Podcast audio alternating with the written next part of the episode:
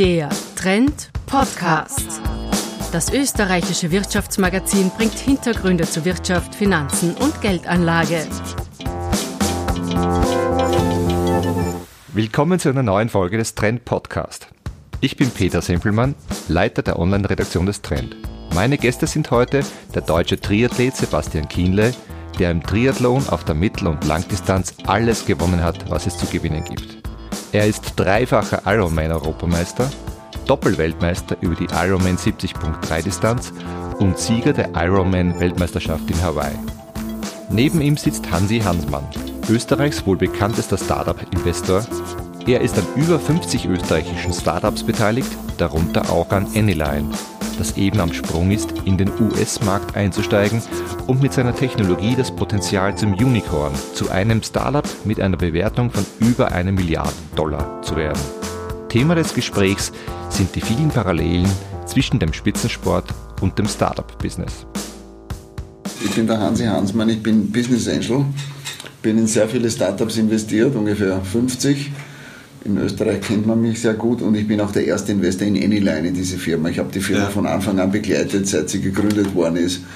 Als Investor und als Mentor und als Freund und weiß halt, was da passiert und das ist übrigens eine ziemlich coole Firma. Für den Fall, dass du das noch nicht mitgekriegt hast. Die, die ja. wird ganz groß. Weißt du, was die machen überhaupt so richtig? Ja, ja, klar, natürlich. Also, um meinen Kopf frei zu bekommen, tue ich meinen Kopf normalerweise vor allen Dingen voll machen. Ja. Und ähm, das okay. ist dann eher mit nicht ähm, Sport, mhm. äh, sportverbandelten Sachen. Was treibt dich eigentlich mehr an? Äh, der Beste zu sein oder besser zu sein für dich selbst? Das ist ein komplementäres Ziel, würde ich sagen. Also wenn es dich nicht antreibt, immer besser zu werden, dann wirst du auch niemals der Beste sein. Ja? Also ich glaube, um der Beste zu sein, musst du immer daran glauben, dass du noch was ähm, besser machen kannst. Und wenn du der Beste bist und glaubst, du kannst nicht mehr besser machen, dann bist du nicht mehr lang der Beste. Also gerade in einem Sport ist der Verdrängungswettkampf so hart, dass es arbeiten gerade einfach 30 Leute in dem genau in dem Moment, wo wir sprechen, daran besser zu sein, wie ich wie ich bin. Und ähm, das ist immer in meinem Hinterkopf, ja. Und deswegen sitze ich meistens auf heißen Kohlen und ähm, glaube immer noch was zu finden, wo ich besser machen kann. Cool.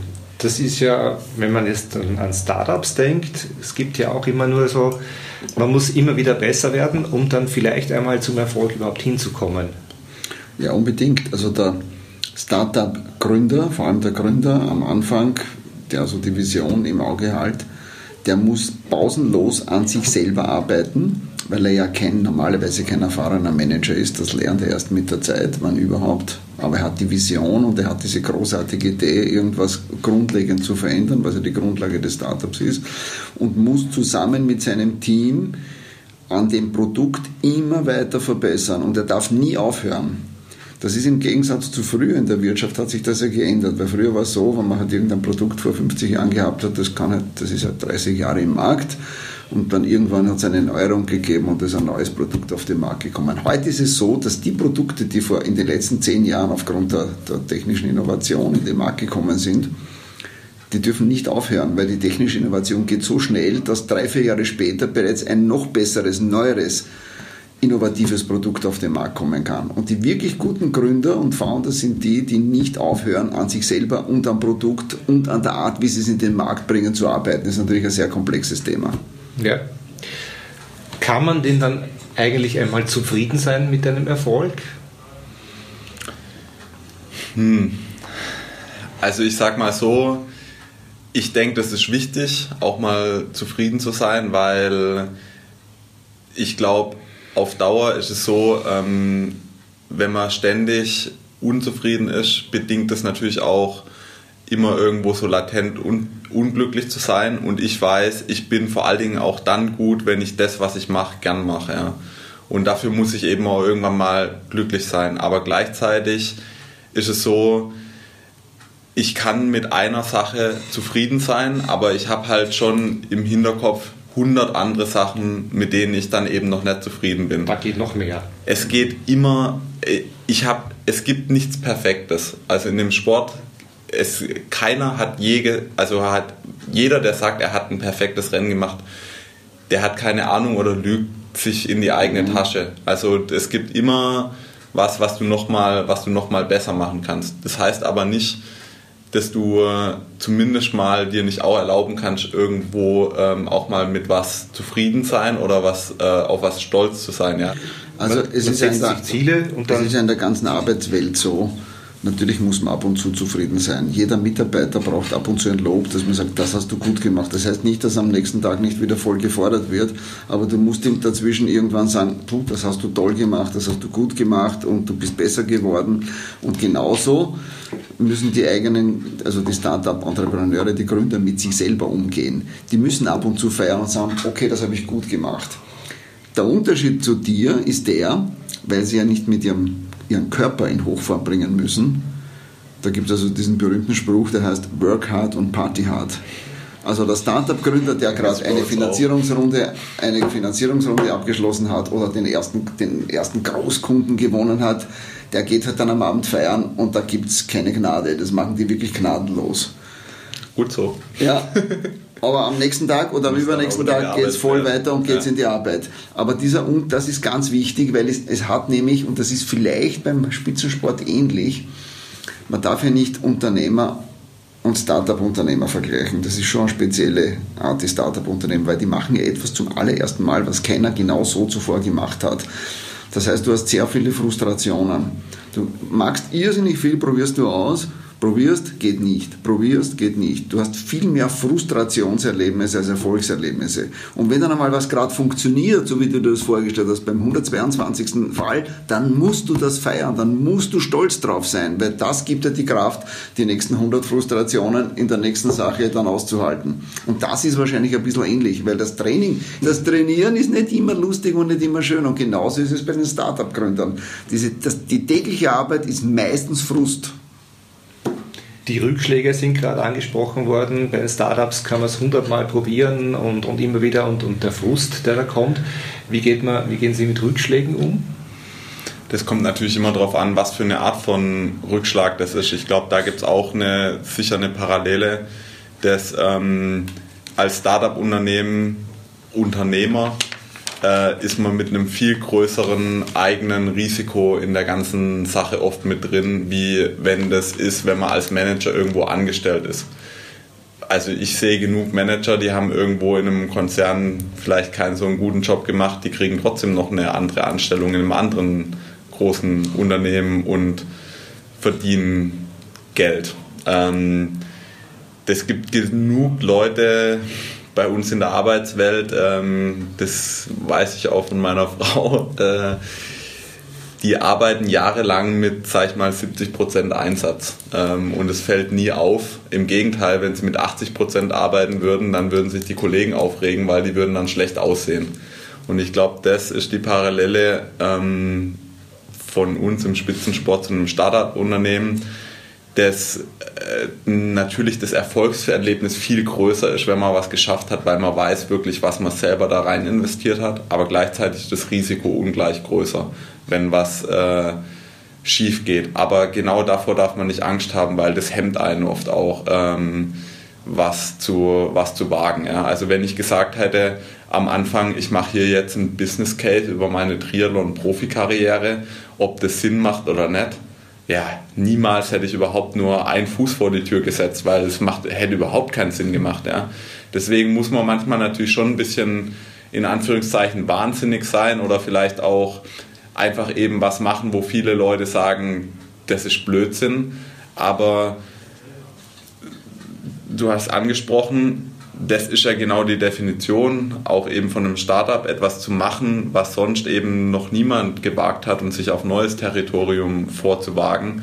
Ähm, und immer den gleichen ausgetretenen Pfad zu gehen, das führt eben oft dann auch äh, nicht zum Erfolg und vielleicht auch nicht zum persönlichen Erfolg. Und dementsprechend Risiko ist höher, aber dementsprechend auch ein, ein größeres Erfolgserlebnis im Falle eines Erfolges. Besessenheit und Sturheit, den Weg zu verfolgen. Ja, und ich meine, zudem noch unterstützen kann ich dazu sagen, das ist sehr ähnlich. Der Erfolg ist gnadenlos da oder gnadenlos nicht da. Das heißt, wenn du als guter Manager, der vielleicht gescheit ist und zu 70 Prozent arbeitet, irgendwo mitschwimmst und der Firma geht es insgesamt gut, dann bist du irgendwie auch gut da oben. Ob du selber jetzt wirklich so super bist oder nicht, spielt dabei gar keine Rolle.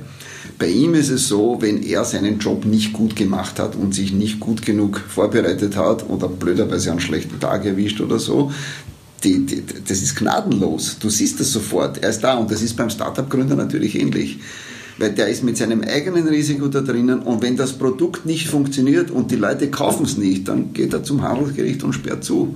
Da gibt es nichts oder keiner gibt ihm mehr Geld. So ist das, glaube ich. Das ist einfach gnadenlos und das ist, ich finde das ja okay. Also ja. mir gefällt das. Also ich würde auch in sowas, ich lebe auch lieber in sowas, wo das, was ich tue, bewertet wird, ganz offen und transparent. Es ist ja eigentlich wie in der digitalen Welt, es gibt nur 0 und 0 1. Also bei uns ist es schon so, dass ja. 2% Leistungsunterschied teilweise 98% in der Bezahlung Unterschied machen. Ja. Das ist äh, Wahnsinn, wenn man sich das überlegt. Aber ähm, so hart würde ich es jetzt äh, nicht formulieren, ja, weil ähm, bei uns im Sport ist es zwar so, okay, du, du bist bei einem Rennen nicht vorne, ja, und ähm, dann, dann hast du keine, keine Aufmerksamkeit. Ähm, letztendlich wird deine Arbeit auch nicht belohnt, weil ich werde ja nicht bezahlt fürs Trainieren, sondern ich werde bezahlt für die paar Stunden im Jahr, wo die Kamera da ist und ich äh, eine, eine, ein Value bringen kann für meine, meine Sponsoren und so weiter. Aber dann gibt es eben auch ein nächstes Rennen. Ja, und ähm, wenn ich bei einem Rennen eben äh, versage, ja, dann heißt es nicht, dass es die letzte Chance in meinem Leben war, äh, sondern dann muss ich da möglichst schnell eben daraus lernen und es dann eben beim nächsten Mal probieren, besser zu machen. Ja. Ähm, und wenn es halt ganz hart kommt und ich sehe, das hat keine Zukunft, dann muss ich halt auch bereit sein, da einen Stecker zu ziehen. Ja, es kann jeder mal einen Scheißtag haben, an dem einfach nichts funktioniert. Es kann auch beim, beim Sport natürlich können das externe Faktoren sein, es kann das Fahrrad mhm. kaputt werden, es kann. Natürlich, ja. Aber vielleicht einen Unterschied noch, der mir jetzt gerade aufgefallen ist, wie du das erklärt hast. Wenn du dein Training super machst und es passiert nichts Technisches und du hast einen halbwegs guten Tag, dann kannst du normalerweise deine Leistung ungefähr abrufen. Und deine Leistung ist jetzt keine Ahnung, sieben, dreiviertel Stunden oder irgend sowas, was da jetzt ungefähr rauskommt. Und du weißt, mit der Zeit bist du da irgendwo vorne dabei zwischen 1 und 5 in der Größenordnung. Du kannst ja die anderen abschätzen ganz egal, was die anderen machen, das, du bist auf alle Fälle vorne dabei, wenn du deine Leistung abrufst. Der Startup-Gründer nicht. Da kommen noch andere Faktoren dazu, die dazu führen können, dass der Startup-Gründer einen super Job macht, alles richtig macht, aber ein Geschäftsmodell hat, wo zufällig irgendwo auf der Welt parallel die letzten drei Jahre jemand anderer an was Ähnlichem gearbeitet, hat, aber das Geschäftsmodell war vielleicht noch eine Spur besser und der kommt einen Monat vor dir auf den Markt und die letzten drei Jahre waren für einen Hugo. Den kannst du nicht mehr brauchen und du musst was Neues beginnen. Das ist schon, das ist echt hart. Das habe ich gesehen. Ich kenne ich solche, ich kenne solche Gründer. Das ist echt hart. Bei uns gibt es einen ähnlichen Faktor, den Sie ja ansprechen wollten. Es kann Probleme geben von außen wie ähm, jetzt ein Defekt, ein Raddefekt oder sowas. Ja, das gibt es auch, aber es stimmt mit Sicherheit. Ähm, dass es so ist, dass äh, letztendlich die Leistung dann auch immer äh, letztendlich zählt. Ja. Also es kann eben anders wie jetzt vielleicht auch bei anderen Profisportarten, jetzt sage ich mal zum Beispiel beim Fußball, du bist darauf angewiesen, dass die richtigen Leute zum richtigen Zeitpunkt da sind, dich entdecken, ähm, dich fördern und so weiter. Ähm, das ist bei uns, ist es da schon einfacher, sage ich mal, ja. Sondern da hast du deine eigene Leistung und die zählt am Tag X, ja. Aber er braucht das Team, das hast du ja richtig gesagt draußen. Wenn dein Team nicht funktioniert, dann schaffst du das wahrscheinlich eher nicht und das ist beim Startup-Gründer natürlich genauso. Ja. Wenn das Team dahinter nicht funktioniert und nicht die Dinge so vorbereitet und abarbeitet, wie der da oben das braucht, dann geht es auch nicht. Und noch, Entschuldigung, ich muss das nur sagen, weil das äh, ist ja. mir eingefallen, wäre das war auch eine gute Parallele. Du hast diesen Kona-Marathon beschrieben, diese 15 Kilometer, wo du eigentlich dort nicht hinschauen sollst, weil das fucks your brain oder irgend sowas. du schaust auf die ersten 15 Meter.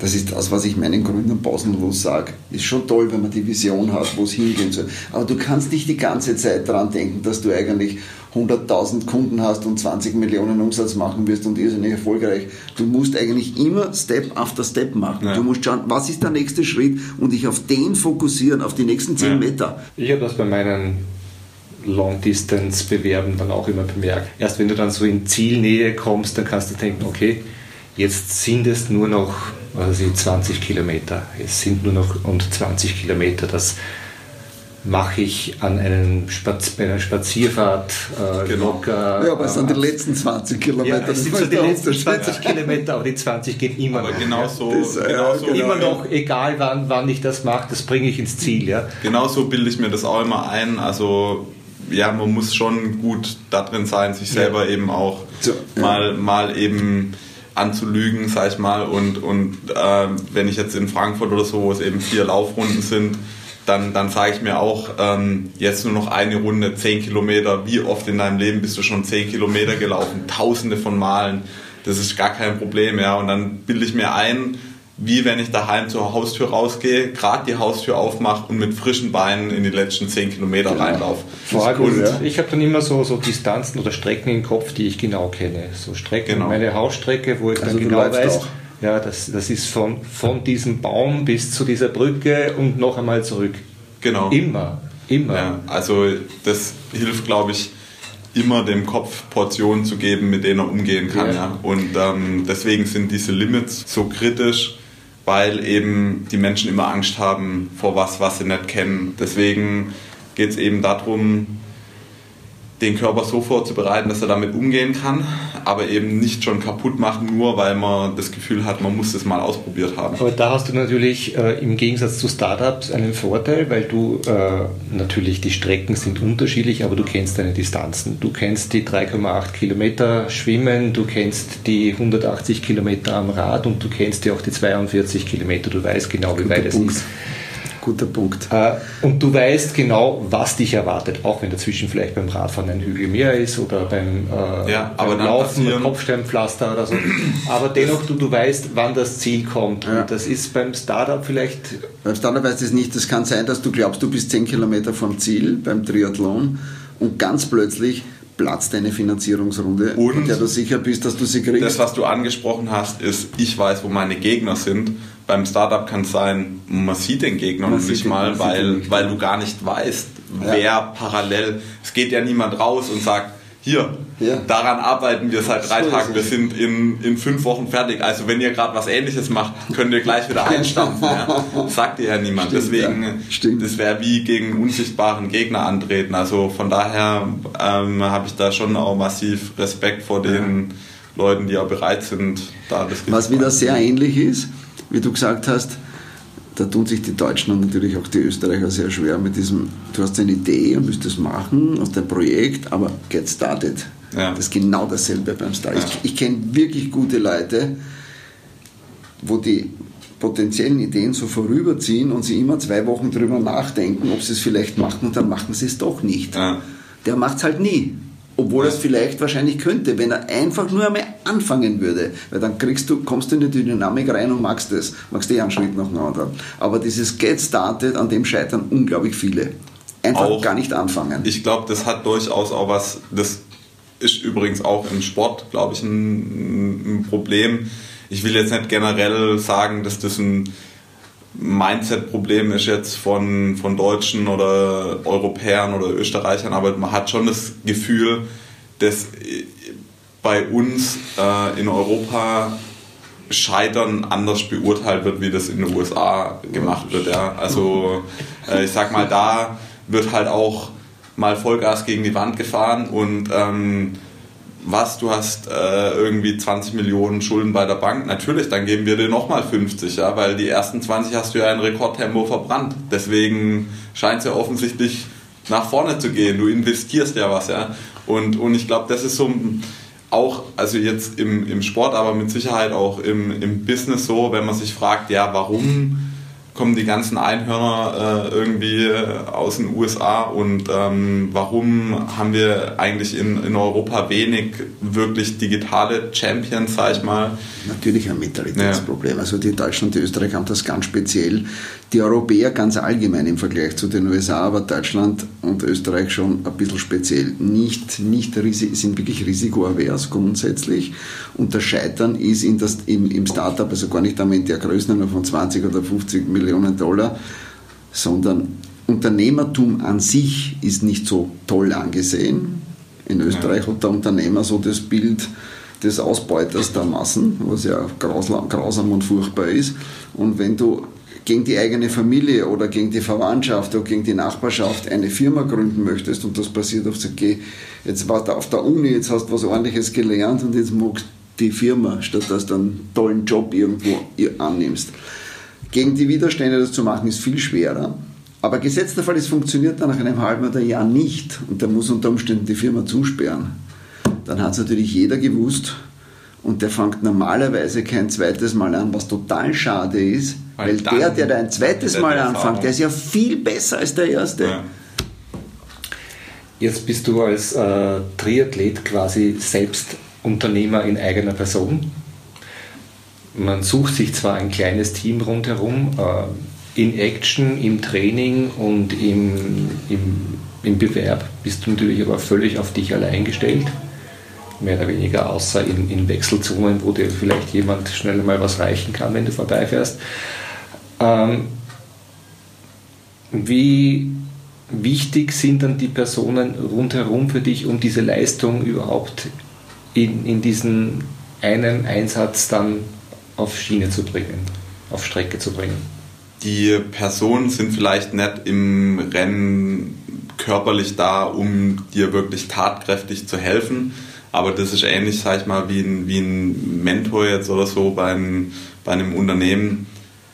Ähm, der Trainer und äh, dein Umfeld und so weiter, das beeinflusst auch dein, wie du mental drauf bist, so stark, dass die Leute natürlich immer bei dir sind, ja, weil ich denke im Rennen konstant an das, was mein Coach und meine Coaches in der Vergangenheit mir beigebracht haben und mir eingebläut haben. Also dementsprechend ist würde auch ich so etwas wie ein Business Angel dann für dich.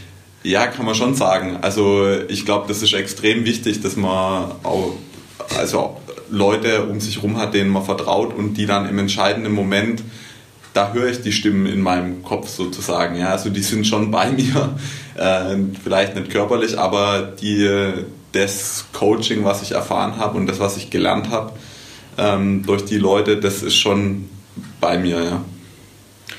Die Erfahrenheit zählt da sehr, sehr viel. Der Hansi Hansmann hat ja in über 50 Startups investiert. Äh, Dein Trainer ist auch schon seit vielen Jahren an der Seite. Kann man so diese Erfahrung überhaupt aufwiegen irgendwie oder? Ich kenne Leute, die sind unheimlich lange in dem Sport und scheinen trotzdem wenig gelernt zu haben. Also es gibt ähm, tatsächlich Leute, die sich beharrlich weigern, aus Fehlern zu lernen und ähm, die ähm, bleiben auch im Normalfall nicht lang, auch wenn sie sonst alles eigentlich mitbringen an Talent und so weiter. Ja.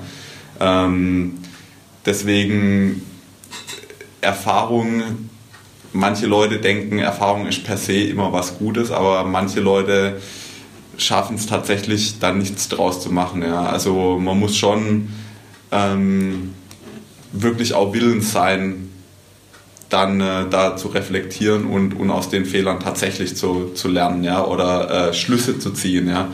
Ähm, ich habe auch viele Fehler mit Sicherheit mehr wie nur drei oder vier Mal gemacht, bis ich es gelernt habe, aber irgendwann habe ich es dann vielleicht doch gelernt. Und das, also würde ich sagen, Erfahrung ist wichtig, aber es ist eigentlich eher wichtig, wie schnell man lernt, also und wie sehr man eigentlich willens ist äh, auch auf äh, Leute, denen man vertraut, dann zu, zu hören. Ja? Weil es gibt genug Leute, die eben die Erfahrung schon gemacht haben, die es auch genau wissen. Aber trotzdem scheint der Mensch immer erstmal seinen eigenen Fehler machen zu wollen, bevor er auf jemand anders hört. Ja? Also ich meine, dein Vater sagte, die Herdplatte ist heiß, aber du langst trotzdem mindestens einmal drauf, um festzustellen, tatsächlich, sie ist wirklich heiß und es tut weh. Ja. Also für mich ist das ein Synergiethema. Diese jungen Gründer, die haben ja sehr viel, was ich nicht habe. Die sind voller Energie, voller Leidenschaft, voller Kraft. Die haben eine Ausbildung, vor allem im, digitalen, im, im digitalen, äh, technologischen Bereich. Da kann ich nicht mithalten. Die wachsen ja als Digital Native auf. Aber es fehlt ihnen natürlich die Erfahrung, wie man einen ersten Kunden anspricht, wie man einen Mitarbeiter einstellt, wie man den kündigt, also wie man den rauswirft, wie man bestimmte Dinge auch in zwischenmenschlicher, organisatorischer Ebene lösen kann. Und das habe ich halt schon tausendmal gemacht und kann ihnen das beibringen und kann versuchen, dass sie weniger Fehler machen im Unternehmensaufbau. Und je weniger Fehler du magst, desto größer ist halt die Erfolgswahrscheinlichkeit. Geht aber nur dort, wo die Gründer auch zuhören. Also es geht nicht dort, wenn es dort einen Gründer gibt, der sagt, naja, das, der hat jetzt mir mein Geld da investiert und jetzt erzählt er mir das, aber ich weiß schon, wie ich das machen, macht das. Er muss, er muss schon seine eigenen Entscheidungen treffen. Das ist ein Thema, wo ich noch was dazu sagen möchte. Also der, Jung, der Gründer, der muss seine, weil er ist Unternehmer, er muss die Entscheidungen treffen. Ich will bloß, dass er mir zuhört und drüber nachdenkt, was ich ihm sage. Und wenn er sagt, na, danke, habe ich mir überlegt, ich mag es trotzdem, so ist das total okay. Und ähnlich muss es natürlich da sein, weil wenn er das größte Talent der Welt ist, das es je im Triathlon gegeben hat und der absolute Überfighter und jetzt beginnt und das ganz alleine machen will, wird er das wahrscheinlich nicht schaffen. Weil es gibt einfach viele Leute, die über Triathlon sehr viel wissen, sehr viel gelernt haben, über Radtechnik, über Wassertechnik, über die Koppelläufe, also der Wechsel der Sportart und was weiß ich, was da alles gibt. Also da bin ich wenig damit beschäftigt, aber das sind ja Dinge, das musst du dir nicht alles selber erfinden und selber beibringen. Da hört man Leuten zu, die das können, aber da muss man offen dafür sein, denen zuzuhören, die das gemacht haben und die das wissen und die einen auch mental vor allem coachen, weil es ist ja vor allem spielt sich das meiste im Kopf ab. Und so gesehen ist es wiederum natürlich total ähnlich. Es funktioniert dann, wenn der Athlet oder der Gründer bereit ist zuzuhören. Machen muss er selber. Man muss natürlich Talent haben, aber Klar. man darf nicht überheblich, überheblich werden dabei und man muss vor allem Respekt gegenüber der Herausforderung haben. Klar, ich kann nicht irgendeinen Typen nehmen und sagen, du magst jetzt die Firma und ich helfe dir dabei. Ja. Der muss schon gut sein. Ja. Der muss viel mitbringen, dass Ja. es überhaupt geht. Aber er kann, er kann, niemand hat alles. Nobody has everything und kann alles. Geht nicht. Der kann irrsinnig viel und ein bisschen was fehlt ihm. Und wenn er schlau ist, dann holt er sich das von wem anderen, vom Richtigen. Genau wie bei dir. Und bei den meisten Leuten hapert es eigentlich schon an, der, an, dem, an dem Einstieg und das ist einfach ein komplett falsches Ziel. Entweder ein Ziel, was viel zu niedrig ist und dementsprechend werden die immer unter ihren Möglichkeiten bleiben, weil sie sich einfach ein Ziel setzen, was so leicht zu erreichen ist, dass es keine Herausforderung darstellt. Als wäre so, wie wenn man dann sagt, man kann, sie haben den Ötztaler geschafft, aber anstatt sich dafür irgendwo anzumelden, sind sie halt zum Prater hin und zurück gefahren. Ja, War eine wahnsinnige Befriedigung wahrscheinlich dann. Also das ist das erste Problem. Viele Leute, die haben irgendwie keinen Anspruch in ihrem Leben und keine Ziele. Dementsprechend wird es einfach schwierig werden. Man muss schon sich auch ein Ziel setzen, wo man selber vielleicht manchmal Angst hat zu scheitern. Ja? Sonst ist es auch kein, kein äh, lebenswertes äh, Leben und kein, kein groß genuges Ziel meiner Meinung nach. Gleichzeitig gibt es aber eben genauso viele Leute und die sind auch bei uns im Sport ähm, sehr viel unterwegs, die ähm, scheinen konstant auf dem Superman-Heft zu schlafen, wie wir sagen. Ähm, die äh, scheinen in einer anderen Realität zu leben, wie äh, die Realität, wie ich sie wahrnehme, ja. Und sich einfach Ziele zu setzen, die so viel zu hoch sind, dass sie entweder schon irgendwann realisieren, das ist ein Ziel, was ich niemals erreichen werde und dann komplett aufgeben und gar nicht mehr probieren, den Weg zu gehen und deswegen sowieso scheitern. Oder dann konstant unglücklich sind, weil sie einfach ein Ziel haben, was so enorm hoch ist, dass sie es nicht erreichen und immer dem Ziel hinterherlaufen und deswegen dann verletzt sind und, äh, und so weiter. Das sind eigentlich so die, die Probleme, die ich da sehe und deswegen glaube ich, ist das schon ein relativ wesentlicher Aspekt, ähm, sich ein richtiges, hohes, aber realistisches Ziel zu setzen. Bei Startups Bisschen anders bei Startups würde ich sagen. Da weiß man ja manchmal gar nicht genau, Die- was das Ziel genau. eigentlich ist. Eigentlich geht es ja beim Startup geht's ja darum, dass du ein Problem lösen willst. Irgendein Problem, das möglichst viele Leute haben. Und wenn du das gescheit und anders löst, als es bis jetzt gelöst worden ist, dann sind die Leute bereit dafür zu bezahlen. Und wenn das Problem viele Leute haben aus der großen Markt, das ist sehr simpel, das Grundlage jedes Geschäftsmodells dargestellt. Also die große Vision haben die im Prinzip die wirklich guten alle, auch wenn 90% von denen scheitern und es nie erreichen. Aber wenn du diese große Vision nicht hast, dann, dann kommst du nicht einmal annähernd dorthin. Du hast nur die Chance, also von mir das aufs Einhorn oder Unicorn, zu gehen, wenn du von vornherein diese Vision hast, das kann gehen. Ich sehe das, wie alle Leute mit diesem Problem auf der Welt das verwenden. Das ist ganz wichtig, dass immer, auch wenn es in ganz wenigen Fällen wirklich funktioniert, das ist ganz wichtig, das zu haben. Deswegen äh, unterscheide ich zwischen verschiedenen Zielen. Also ich ja. sag mal, ähm, bei uns im, im Studium, da muss ich auch lachen, weil es tatsächlich so, ein, so eine Parallele in der Businesswelt eigentlich gibt, ja, so, ein, so eine Art Mission Statement, ja. Und das kann ich so soft formulieren, dass ich dieses Ziel niemals erreichen werde oder das Ziel konstant immer sozusagen vor mir herläuft und ich immer das Ziel in, in Sichtweite habe. Ja. Zum Beispiel, wenn ich einfach sagen würde, mein Ziel wäre es, glücklich zu sein. Ich meine, das ist natürlich echt ein, ein Ziel, wo, wo man nicht messen kann in dem, in dem Sinn, ja, und auch nicht weiß, ja. welche Schritte man in Richtung dem Ziel ähm, jetzt machen muss, ja. Mhm. Aber ich brauche so ein übergeordnetes Ziel, ja, ähm, das ich nicht irgendwo direkt messen kann, was nicht mit der Stoppuhr im, im Schwimmbad äh, ermittelt werden kann, ob ich das erfüllt habe oder nicht. Und dazu brauche ich aber knallharte Ziele, die, die, die nicht irgendwo in meinem Kopf rumspuken, sondern die sind aufgeschrieben. Ähm, da steht ein Datum dahinter und dann wird dieses, dieses Ziel äh, überprüft, ob ich das Ziel erreicht habe. Ja. Und ich, ich finde, es braucht einfach beides. Es braucht knallharte Zwischenziele, es braucht längerfristige oder mittelfristige Ziele, die, die dann eben auch nicht nur von meiner Leistung abhängen können, sondern eben zum Beispiel von, der, von dem Wettbewerb. Ja, also während ich eine Zeit einfach nur meine eigene Leistung widerspiegelt, spiegelt dann der Platzier die Platzierung eben den Wert meiner Leistung im Konkurrenzumfeld wieder. Das ist dann so ein mittelfristiges Ziel. Und äh, wenn ich ein Ziel erreicht habe, ich, heißt es ja nicht, dass ich mir ein neues Ziel setzen kann, nicht ein neues Ziel setzen kann. Und das ist das Schöne in der, sowohl in der Geschäftswelt als auch in der Sportwelt es gibt immer genug Wettbewerb, es gibt immer genug Leute, die das wollen, was du jetzt gerade hast, ja, oder das, was du gemacht hast, noch besser machen wollen. Und dementsprechend, ähm, wir hatten es über Lernen und Erfahrung und ich muss sagen, die Parallele dazu ist, wenn ich anfange, Mathematik zu lernen, dann fange ich ja nicht an, mir jeden einzelnen Satz, der jemals von einem Mathematiker hergeleitet worden ist, probieren selber herzuleiten. Nee, ich lese ein Buch, was alle Leute, die jemals über Mathematik gedacht haben, schon vor mir entdeckt haben. Ja? Und genau das Gleiche machen die Leute, die hinter dir stehen, in deinem Windschatten sind, ja auch. Die profitieren von den Entwicklungen, die du maßgeblich mitgetrieben hast. Und deswegen müssen die nicht den Weg gehen, den du gegangen bist, sondern die haben den Weg schon einfacher, weil der Weg eben schon entdeckt worden ist. Man weiß schon, wie man da hinkommt, weil du es schon gemacht hast.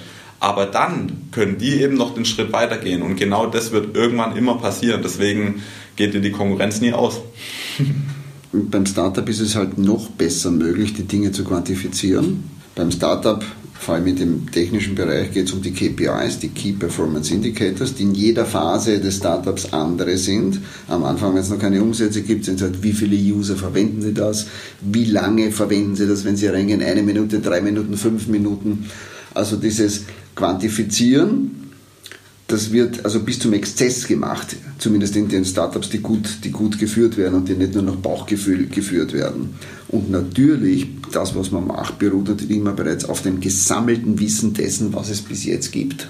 Ganz klar. Das ist ja alles im Internet nachzulesen, was offiziell ist. Und ob es jetzt Patente sind oder, oder Anwendungen, Applikationen, was auch immer, man schaut sich an, was machen die anderen. Jeder macht das. Jeder macht das, jeder sagt, warum soll ich das neu erfinden? Das gibt es ja schon. Oder noch besser, und das passiert zuletzt ja immer mehr, und das wäre eine Frage, die ich an dich hätte. Früher haben sich einzelne Industrien ganz allein für sich entwickelt. Es gab eine Silo-Entwicklung, also die Versicherungsbranche hat sie entwickelt, die Banken haben sie entwickelt, die produzierende Industrie. Jetzt ist es so mit der Digitalisierung, dass man immer mehr drauf kommt, hey, die Banken, da gibt es also so irgendwelche Startups, die irgendwelche Teile von den Banken halt besser organisieren, effizienter, schneller, billiger und, und, und. Das ist ganz cool, wie die das machen hey, das kann ich ja in der Versicherungsbranche ganz genauso anwenden und ganz plötzlich hast du ein vollkommen neues Geschäftsmodell und das brauchst du gar nicht von vornherein entwickeln. Du nimmst eines, was gibt und tust das ein bisschen abändern. Ist das in eurem Sport auch so, dass es Dinge, die ganz woanders passieren, dass man sagt, hey, das könnten wir doch bei uns auch anwenden? Ja, absolut. Genau. Das ist 100% Parallele. Ähm, Triathlon ist natürlich noch absolut prädestiniert dafür, weil die meisten Entwicklungen ähm, Triathleten waren immer schon sehr innovativ und oft sind auch von unserer Sportart dann Innovationen in die drei einzelnen Sportarten sozusagen gewandert. Aber es, äh, zunehmend passiert es natürlich auch umgekehrt, ja, weil wir schauen, was die Spezialisten in den einzelnen Disziplinen machen, weil die natürlich noch mehr Zeit mhm. in ihrer Spezialdisziplin verbringen und ja. dann wird es sofort adaptiert. Das ist genau mhm. das Gleiche. Ja. Es gibt aber im Triathlon ein, ein sehr strenges Reglement teilweise. Auch da gibt es äh, die Parallelen. Ähm, das Reglement gibt es natürlich äh, in, der, in der Geschäftswelt auch. Ähm, es gibt Gesetze, es gibt Patente und so weiter. Regeln. Ähm, das ist es gibt klar. Spielregeln und das ja. hast du vorher ja. erwähnt dieser Konkurrenzkampf, der nichts anderes auch ist als ein bisschen Spiel. Ich glaube, ich persönlich bin davon überzeugt, dass man einen gewissen Spieltrieb braucht ja. in sich, sowohl als Spitzensportler als auch als erfolgreicher Unternehmer. Klar. Weil nur mit dem Spieltrieb heißt, heißt, Spielen heißt, du musst die, die Regeln kennen, know the rules of the game. Die musst du wirklich gut kennen, weil du weißt, die anderen kennen sie auch und dann versuchst du in diesem Spiel besser zu sein als andere und da gehst du natürlich ans Limit und reizt das aus. Und wenn sich eine Regel ändert, solltest du, wenn du aufpasst, der Erste sein, der das mitkriegt und die neue Regel sozusagen neu definieren und für dich, und für dich ausnutzen. Das ist eine besondere Chance, immer dann, wenn, immer sich, dann, die, wenn sich was ändert. Wenn sich die äh, Parameter von dem Spiel ändern, dann wird es interessant eigentlich. Ja? Weil, mhm. genau, man kann immer davon ausgehen, da jeder von jedem Spieler lernt ähm, wissen irgendwann alle genau das Gleiche und dann wird es immer schwieriger, sich noch ein, irgendwo noch, ein, noch einen Vorteil zu haben. Und wenn dann irgendwo eine, eine Regel sich ändert ähm, oder bei uns sind es dann, wenn es irgendwo ein, ein, ein, neues Rennen gibt mit einer anderen Strecke und so weiter, dann äh, hast du wieder auch eine neue Chance. Ja. Zum Schluss noch, gibt es vielleicht drei Ingredienzien, die man definieren kann, die zum Erfolg führen? Für mich ist es definitiv erstmal der Mut, den, den ersten Schritt zu machen, die Beharrlichkeit, alle weitere Schritte zu machen und die Möglichkeit zu haben, dir einzugestehen, dass du zwischendurch mal nach dem Weg fragen musst. Also, dass du nicht alles selber weißt, sondern dass du manchmal eben Leute brauchst, die von außen dir sagen, wo du langlaufen musst. Kann man auch das vielleicht auf Startups Ja, natürlich umlegen? kann man das. Ich würde es ein bisschen anders ausdrücken vielleicht. Ich würde sagen, es ist natürlich gut, was zu machen, wofür man Talent hat. Ganz egal, ob jetzt ja. im Spitzensport oder im Unternehmertum. Wenn du dafür nicht grundsätzlich Talent hast, mach es besser nicht. Aber für das, was einem beim Talent fehlt, und da fehlt immer irgendwas, soll man halt andere fragen, dass man das, dass man das komplettieren kann. Das Zweite, um erfolgreich zu sein, und zwar sowohl als Unternehmer als auch als Spitzensportler, braucht man, glaube ich, eine ausgeprägte Persönlichkeit und ein nicht zu kleines Ego. Du musst einfach auch in der Lage zu, zu sein, ich, ich will das jetzt, ich mache das, ich gehe vor, sonst, bist sonst wirst du nie Spitzensportler, sonst wirst du nie ganz erfolgreicher Unter, Unternehmer. Und das Dritte, das hast du eh auch erwähnt, ist klar, du musst, auch wenn du, wenn du das Talent hast und du lässt dir helfen und du hast das gesunde Ego, einfach konsequent never give up konsequent weiterarbeiten, bis man dorthin kommt, wo man hinkommen will. Nie, auf, nie aufgeben. Auch nicht, wenn mal Weihnachten ist. Nein, natürlich nicht. Klar.